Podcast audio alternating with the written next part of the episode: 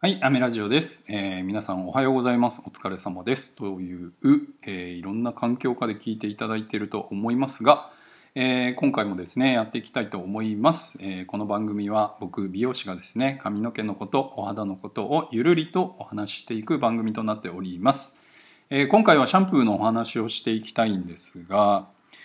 えーシャンプーって皆さん泡立ちに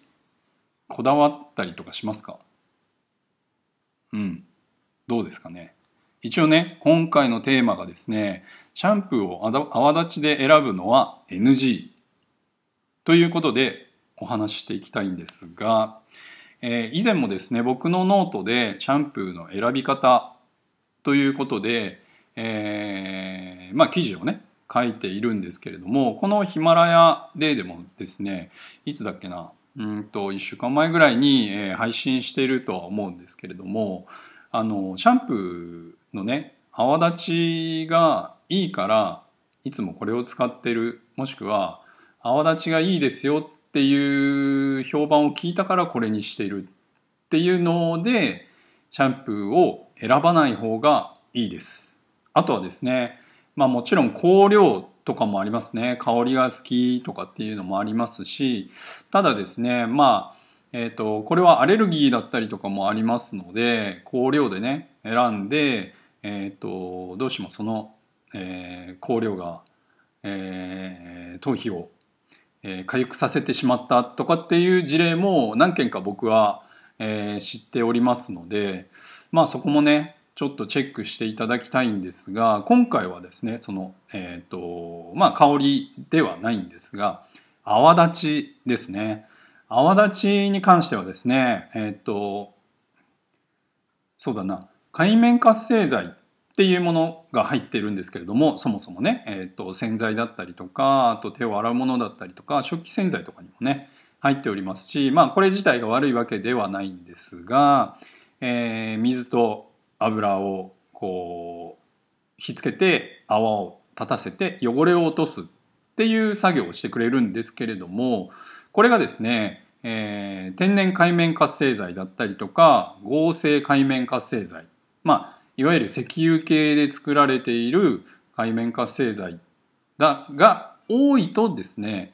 えー泡立ちがいい。いわゆる、えーまあ、質が悪いほど泡立ちでごまかしているということになりますね。なので、えー、とシャンプーがですねうんまあそうだな